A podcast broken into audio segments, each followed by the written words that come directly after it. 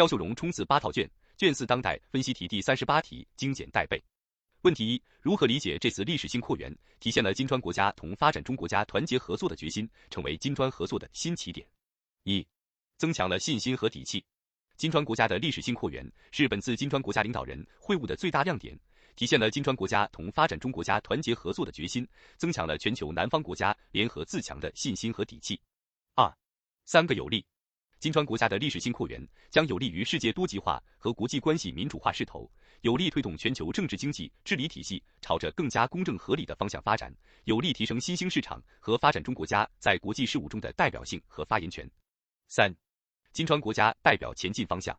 金砖国家是塑造国际格局的重要力量，代表人类社会前进方向。